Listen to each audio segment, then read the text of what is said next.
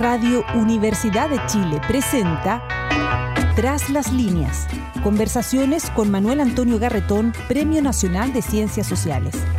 Un programa del Departamento de Sociología y Magíster en Ciencias Sociales de la Universidad de Chile.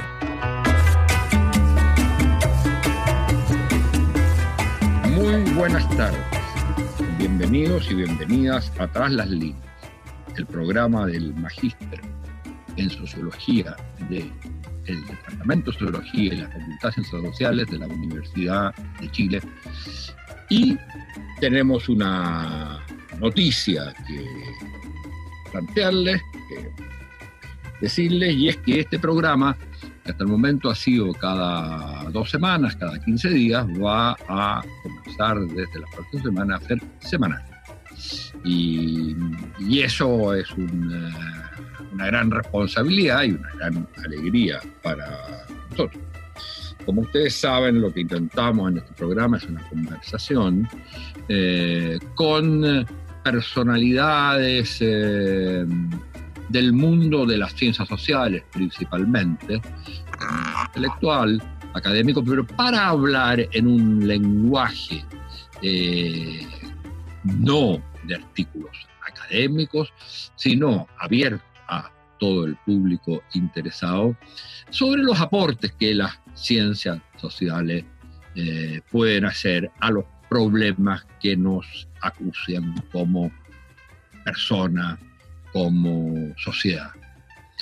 Eh, y hoy día tenemos una invitada muy especial, eh, una de las grandes eh, sociólogas de las nuevas generaciones, eh, que entre otras cosas fue mi alumna y posteriormente mi, mi asistente, lo que curso y en investigación, lo que quiere decir, ustedes se darán cuenta la diferencia de generacional que tiene que haber eh, ahí. Ella estudió sociología y posteriormente él eh, hizo un magíster en estudio en sociología la Universidad de Chile y magíster en estudios latinoamericanos también de la Universidad de Chile. Y posteriormente hizo un doctorado haciendo un cierto viraje hacia los temas que vamos a hablar hoy día. El doctorado es en, en lenguas eh, y literatura, pero ella se especializó en el tema de la literatura digital. Y se ha ido moviendo, diría yo, hoy día de nuevo hacia la sociología, pero para el análisis de lo que podemos llamar la vida digital, como ella lo llama en un artículo, o la sociedad digital.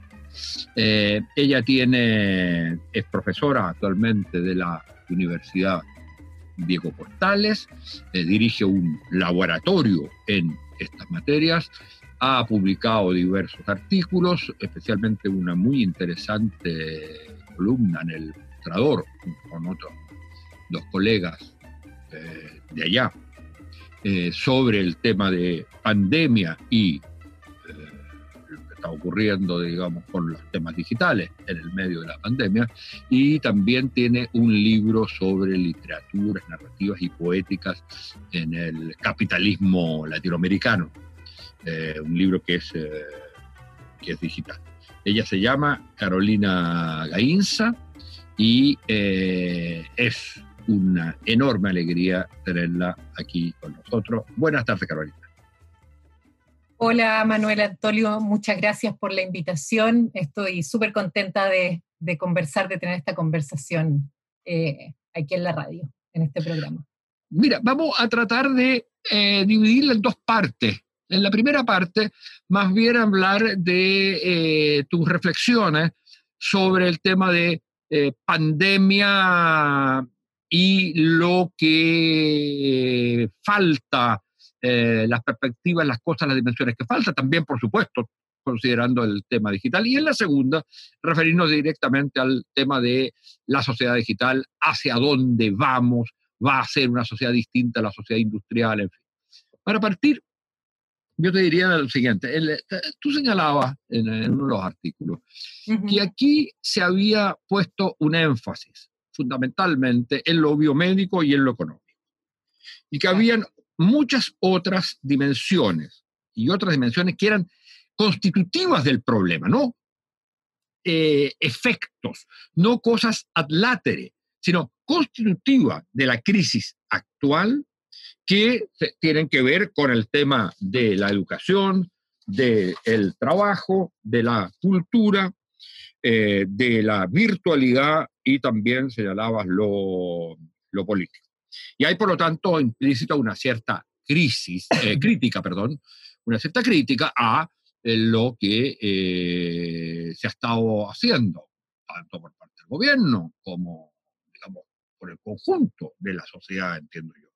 La, pregunta es doble, un poco un comentario tuyo sobre esto de qué es lo que ha faltado y por qué hay otras dimensiones que son importantes, porque si no, no se sale bien de la crisis o no se resuelve la crisis, incluso que se puedan resolver los problemas estrictamente sanitarios. Es más, es probable que ni siquiera los problemas sanitarios se pueden eh, resolver si no se consideran estos otros aspectos. Pero la pregunta también es, bueno, ¿y era posible hacer otra cosa cuando estamos en la situación que eh, esto nos pilló a todos de improviso.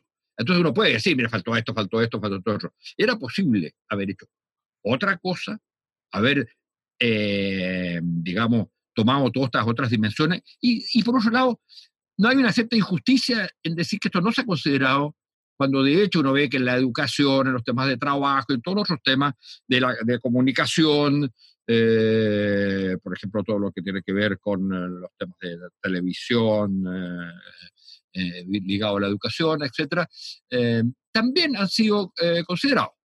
Bueno, adelante. son bien amplias las preguntas, pero yo pensaba, y hay muchos temas ahí que uno podría abordar, yo pensaba que un poco agarrándome de lo último que dijo, si era posible hacerlo de otra manera, o sea, ¿qué duda cabe que lo principal al comienzo de la pandemia eran los aspectos biomédicos? Es, o sea, obviamente que una de las cosas más urgentes es salvar vidas, es no dejar morir a las personas, eh, buscar eh, métodos, digamos, y en, eso sí se ha avanzado bastante, eh, por ejemplo, mejorar los tiempos de, em, de, diagnóstico, ¿cierto? De, de, em, procesar las muestras para detectar COVID, etcétera. Eso era lo urgente. Pero lo que, nos, lo, que, lo que a mí me interesa aquí, y un poco era lo que planteábamos con Claudio Gutiérrez y Mercedes López en, esa, en, esa, en ese artículo, era que lo urgente no nos puede hacer perder de vista otros temas y que, se van, y que, y que son otros temas que se van a hacer urgentes en el futuro, y no en el futuro de largo plazo, sino que en el, en el digamos, en, en, los próximos meses, y lo estamos viendo un poco en, en, lo último que ha aparecido respecto a eh, las desigualdades, las desigualdades en todo nivel, eh, en las desigualdades de clase, las desigualdades en educación, las desigualdades en el trabajo, etc. Que era un poco el tema que ya se había levantado y por lo que surge el estallido social, ¿cierto? Y que eso hoy día se hace mucho más patente en el manejo de la crisis, ¿ya? Entonces, como decía, obviamente que es fundamental y quizás uno, y, uno y lo primario es ocuparse de la vida biológica, de nuestra sobrevivencia. Pero nuestra vida no, no se reduce solamente a eh, estar vivos, eh, eh, nuestros cuerpos vivos. Y ahí es donde nosotros entramos en esa carta a decir, nuestra vida además está hecha de otras dimensiones. Y ahí es donde entra la dimensión social, la dimensión cultural, la dimensión política. Entonces nosotros lo que, o al menos lo que yo planteo, o lo que planteábamos en esa, en, esa, en esa columna, pero también como yo parte de la Asociación de Investigadores en Arte y Humanidades, es que es necesario que en las mesas de conversación, eh, como la mesa social, por ejemplo, u otros, eh, digamos, hay una mesa de datos, ¿ya? O sea, ¿por qué no podría haber una mesa eh, que se ocupe de aspectos sociales y culturales y que converse con las otras mesas? para que se haga ver cuáles son las soluciones que deberíamos, que deberíamos dar a estos otros problemas, al problema del trabajo, al problema de la educación, al problema de la desigualdad eh, social, económica, ¿ya? Entonces, eso es una cuestión que quizá no se ve como urgente, pero lo es, porque finalmente afecta la manera en cómo se maneja la pandemia. Y como, a ver, el, eh, y en términos concretos, ¿cómo se puede eh, recoger para transformar finalmente en política pública, en decisiones, tal como hay decisiones de va la cuarentena por este lado, va la cuarentena por este otro lado. Ahora, no deja de ser interesante que incluso en la discusión de las cuarentenas, uno podría decir, mire, es que hay estos otros aspectos que considerar. No solo uno que sea a veces considerado, al menos verbalmente, yo diría que casi solo verbalmente, que es el tema de eh, que no es lo mismo el aislamiento en eh, las comunas del barrio alto que en las comunas populares. Pero también uno diría, mire, no, hay que buscar un sistema por el cual la cuarentena tiene que ser de alguna manera aliviada, si es que en esos lugares no va a haber conectividad real. Entonces, esos temas tienen que estar ya de alguna manera presentes y que la educación se va a ver afectada de distinta manera o en uno o en otros lugares. Ahora, ¿qué mm. eh, se te nombra a cargo de introducir estos temas en la política de gobierno? ¿Qué harías? Eh, a ver, primero, una de las cosas, yendo un poco como a lo que yo trabajo, ¿ya? Eh, si bien yo me he dedicado a otras cosas últimamente, como a la literatura digital y a la cultura, pero me interesa mucho el tema de la desigualdad en relación con las tecnologías. Y una de las cosas que hemos visto es que el, el, el acceso a la tecnología cruza y determina el acceso hoy día a otras cosas, como por ejemplo la educación o el trabajo. Si yo no tengo acceso a tecnologías hoy día, no puedo trabajar o no puedo estudiar. Y eso han habido políticas, por ejemplo, que han surgido desde las mismas universidades para entregar eh, recursos a los estudiantes. Pero esta no debería ser una política de las universidades, esta debería ser una política de gobierno, de Estado. Entonces, en ese sentido es donde una de las cuestiones que no solo no lo he dicho yo, lo dice la, UNESCO, digamos, el acceso a Internet debería ser considerado un derecho humano.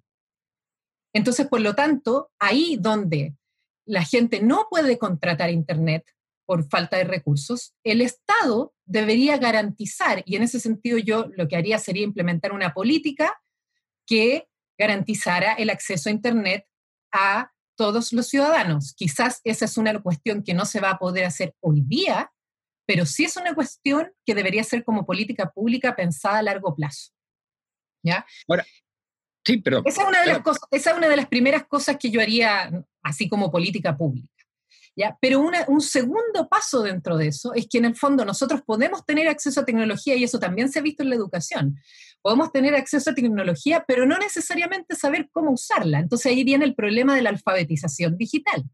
Esa también es otra política que la pandemia nos ha mostrado que es urgente y que expertos lo han venido diciendo hace mucho tiempo. Que eso, eso lo necesito yo, entre otros, yo necesito eso.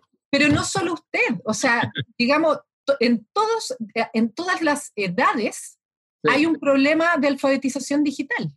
Así Porque en el fondo los mismos niños, los mismos niños se, ve, se veía que son muy buenos para jugar en los celulares o para mandarse mensajitos o hacer videitos de baile, ¿ya? Pero no saben entrar a un Google Classroom. No saben cómo funciona, no saben usarlo. Y no sabrían cómo entretenerse en eso, sino que lo considerarían quizás, probablemente, tan aburrido como es la antigua o clásica clase. Esto es, esto es muy interesante. O sea, implica una alfabetización y una educación enteramente como distinta, no solo del manejo, sino cómo se aprende. Lo que pasa es que es una, es una, o sea, la educación digital, la educación online, no es un traslado de la sala de clases a, la, a, la, a, la, a lo, lo, digamos, al mundo digital es repensar el sistema totalmente de nuevo. O sea, me imagino que a mí no me tocó hacer clase este semestre, pero yo veo a mis compañeros que les, toca, les tocó hacer clase y tienen que armar sus clases de nuevo. Porque yo no me puedo sentar frente al computador a, hablar durante una hora y media. Y además no sé quiénes están, porque ni siquiera uno ve a los alumnos en la pantalla. No, no los ve porque apagan las cámaras y apagan el audio. Entonces uno perfectamente podría estar hablando solo frente a la pantalla. Hay otro, hay otro elemento dentro de esto que uno diría que habría también que darle una importancia y que de alguna manera usted lo plantea en, eh, eh, se plantea un poco, muy un poco rápido, pero porque es un artículo, un artículo nomás, que es el tema que la necesidad de la apropiación por parte de la gente, de la ciudadanía, de los datos.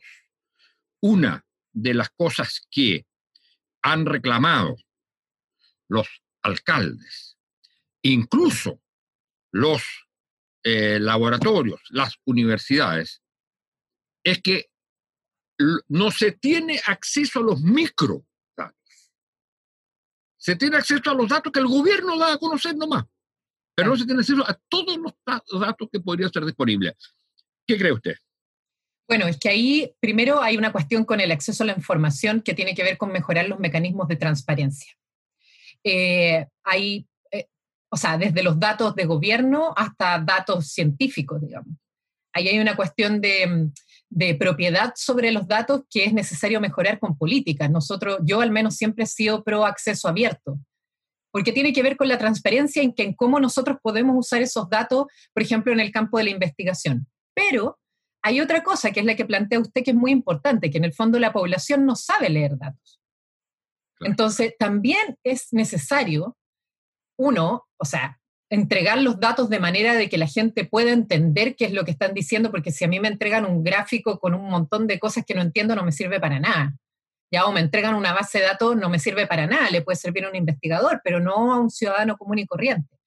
Entonces, hay que pensar cómo se entrega la información, pero también hay que preparar a los estudiantes para que no sean necesariamente expertos en datos, pero sepan leer datos.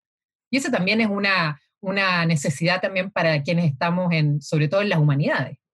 Yo creo que eh, esa es una cuestión además fundamental en términos de eh, lo que vamos a hablar en la segunda parte, que es la democratización real, radical, diría uno, de lo que es lo, digital, eh, la información, los datos y que va a ser parte sustantiva, tal como la democracia económica o la democracia social era una parte sustantiva de la democracia conquistada en, eh, digamos, eh, creada en la sociedad industrial, eh, esta va a ser la democracia de la información, va a ser una de hoy, central en la, socióloga y profesora universitaria. Bueno, nos vamos entonces a una pausa. Carolina Gainza. Estábamos hablando de la, eh, la relación entre la información y las dimensiones culturales y sociales que faltan hoy día en el abordamiento de la pandemia. Y ahora queremos llevarla a uno de los temas que eh, ella más ha tratado y debe ser de las personas de las ciencias sociales que más conoce e investigado sobre esto, es sobre la sociedad digital misma. Eh, y el, eh, el hecho, la, la, pregunta que uno se hace, si estamos en presencia de un tipo sociedad que va a cubrir todo y todos los aspectos y que va a reemplazar la sociedad industrial que hemos eh, conocido. Hay quienes sostienen que la pandemia, por ejemplo, eh, solo va a cambiar, hubo el otro día un debate en un diario, que solo va a cambiar eh, los comportamientos, pero que no van a venir necesariamente, producto de la pandemia, cambios estructurales.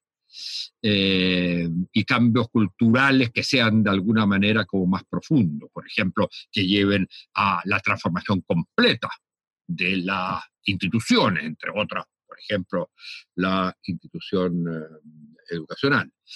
Entonces, eh, lo que yo creo que es muy importante pero bueno, eh, la relación entre la, importancia que han adquirido y que tú, tienen las redes en este momento durante la pandemia, se va a mantener, se va a profundizar, va a ser igual o va a continuar en lo profundo eh, esta transformación de la sociedad que hemos conocido los últimos 200 años, y eso va a significar también transformación quizás del capitalismo, o va a continuar siendo ella, donde además va a haber este aspecto digital. Lo digital va a ser otra cosa o va a ser constitutivo de nuestra eh, sociedad. Eh, sí, yo la verdad me parece súper interesante la pregunta, porque además yo la he estudiado tanto desde las ciencias sociales como desde las humanidades. Yo en mi último tiempo me he dedicado más a, la, a, las humanidades, desde los estudios culturales que a la sociología, pero siempre digo que nunca he dejado de ser socióloga, incluso la literatura la miro desde la sociología. Y en lo que usted... una propaganda, haga una, propaganda a su libro o artículo sobre ah, claro. novelista. Eso, eso, eso es interesante, porque en el fondo ese libro trata el cambio en el modo de producción de la literatura, pero de un punto de vista muy sociológico, porque lo que me interesa a mí es mirar cómo han cambiado las formas de creación, cómo han cambiado las formas de recepción y las formas de circulación de la literatura. Entonces, no es un análisis de novelas respecto a su contenido o a su estética, sino que más bien a cómo la relación que tiene la producción literaria con un cambio en el modo de producción.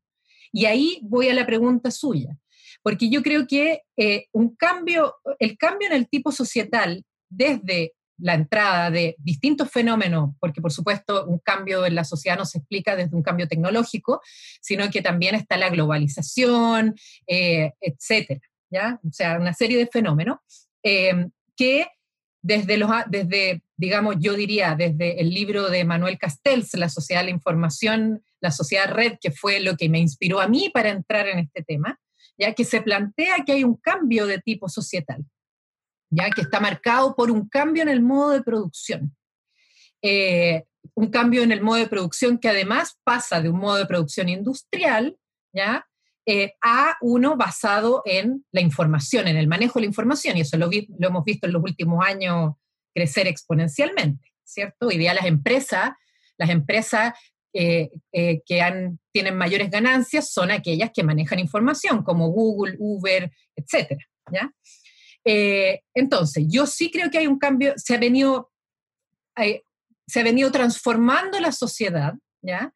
pero con la cuestión de la pandemia hay una entrada de cabeza en, la, en, en, el uso de las tecnologías. O sea, yo creo que esto que está ocurriendo hoy día va a tener un impacto en la educación, en el trabajo, en la cultura, en, en, incluso eh, van a aparecer otras, o sea, o se van a acrecentar otras brechas, como la brecha digital, por ejemplo, se van a hacer mucho más patentes y no va a haber, no va a haber una vuelta atrás en ese sentido. Creo o sea, hay una aceleración hay una aceleración. Y, radicalización a la vez. O sea, o profundización. Se acelera y se profundiza. Y se profundiza. Y se profundiza también los, digamos, la, lo que uno ve y que podría hasta considerar como positivo, pero también se radicalizan y profundizan los aspectos negativos que esto tiene, tanto en nuestra vida como en la sociedad, por ejemplo, el tema de la desigualdad. Claro. Hay unos que se profundizan, hay otros nuevos que aparecen. Entonces, eh, uno podría decir que lo que yo llamo la vida digital, ¿ya? que hoy día se hace súper patente, no es que nosotros tengamos una doble vida, es decir, como que existe el mundo de lo digital y el mundo de lo real, por llamarle de alguna manera, por separado, sino que más bien nuestra vida está cruzada, o sea, nosotros nos movemos entre uno y otro hasta tal punto en que ya no somos capaces de diferenciar entre eh, vivir en el mundo virtual y vivir en el mundo real, porque lo que hacemos en el mundo eh, virtual se traduce en acciones en el mundo real y viceversa. ¿ya? Entonces, y dentro de eso, la brecha tecnológica hace patente la falta del de un elemento, que en este caso sería lo digital, eh, un elemento de lo real en la vida humana. Es decir, aquellos que no poseen dispositivos electrónicos o que no tienen las capacidades o las habilidades para manejarse con esos dispositivos o con Internet, quedan fuera, fuera de la realidad. Entonces quedan fuera de lo que vive gran parte de la humanidad. Y eso en la pandemia se hace súper visible, porque aquellos que no tienen eh, acceso a las tecnologías quedan fuera de esa vida, fuera de lo que estamos viviendo. Entonces no se pueden informar, no se pueden contactar con sus seres queridos, etc. Entonces, yo creo que eh, una política, digamos, en este sentido, pensando incluso en políticas de educación, en lo que sería la vida digital, debería estar orientada a no solamente generar capacidades en la población para eh, saber cómo eh, desenvolverse en el mundo del trabajo, por ejemplo, en los nuevos trabajos que van a aparecer hoy día, que se habla mucho de eso, que van a aparecer en el futuro, sino que cómo apropiarse de, una forma creativa y de una forma crítica también de las tecnologías. A eso me refiero yo con saber cómo usarlas. Es decir, ser capaces de, eh, por ejemplo, comunidades que son capaces de desarrollar sus propias tecnologías. Eso ocurre mucho en comunidades rurales o en comunidades indígenas en México. O sea, el mismo movimiento zapatista desarrolló su propia tecnología de comunicación. ¿Ya?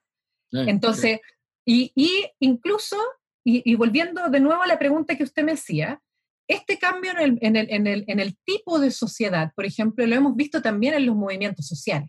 Si bien los movimientos sociales no se explican por el uso de la tecnología, la tecnología ha cambiado totalmente la manera en cómo se estructuran los movimientos, creo yo. Sí, yo, mire, a propósito de eso, bueno, eh, no sé si ha sido ya, entre paréntesis, si ya fue publicado, pero el, eh, yo quiero invitar a los auditores y auditoras a la lectura de este artículo suyo, no el de la columna Los Mostradores, ya los cité con otros dos colegas, sino este otro que a mí me pareció muy, muy interesante, que se llama precisamente La vida digital. Ahora, la vida digital eh, no es lo mismo que la sociedad. Sí, no es lo mismo. Y en la sociedad digital hay una dimensión, o en la sociedad, que es a la vez industrial y digital. No, eh, no se reemplazó cuando se habla de la sociedad red o de la sociedad informática. Bueno, la verdad que hoy día una particularidad es que las industrias actúan en red, pero siguen siendo industrias y empresas con transformaciones importantes, etc.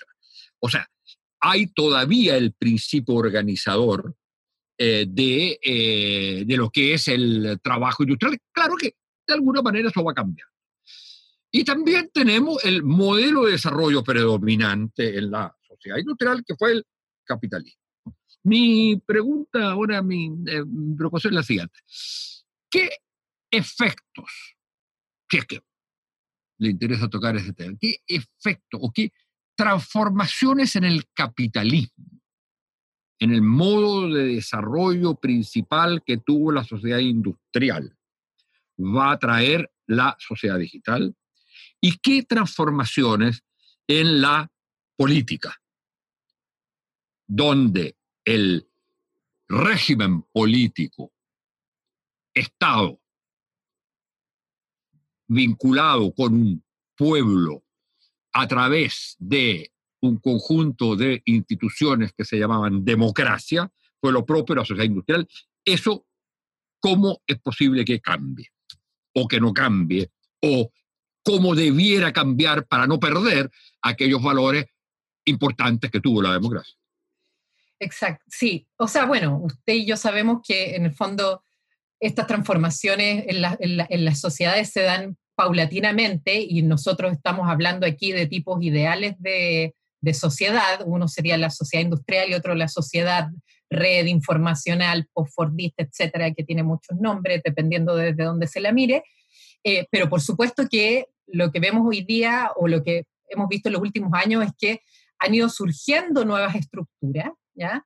Eh, pero esa sin necesariamente que las otras se acaben, digamos. Yo mirándolo desde la literatura, es lo mismo que cuando decían salió el libro electrónico, o oh, el fin de los libros. No, lo que ocurre es que va apareciendo un sistema ¿ya? Eh, de, de, de producción literaria, como lo había definido antes, que corre de alguna manera en paralelo y en algunos momentos se topa con, con, la, con, el, con el modo de creación anterior. Ya no lo elimina inmediatamente. Eh, en ese sentido, yo creo que uno de los cambios fundamentales es lo que yo le mencionaba en términos del, modo de producción eh, que se basa en el manejo y procesamiento de la información. Y que eso ya lo mencionaba Castells en su libro a fines de los 90. ¿Ya? pero que también están otros autores como Franco Berardi, eh, Michael Hart y Tony Negri, etc. ¿Ya? Entonces es que tiene como centro el manejo de la información.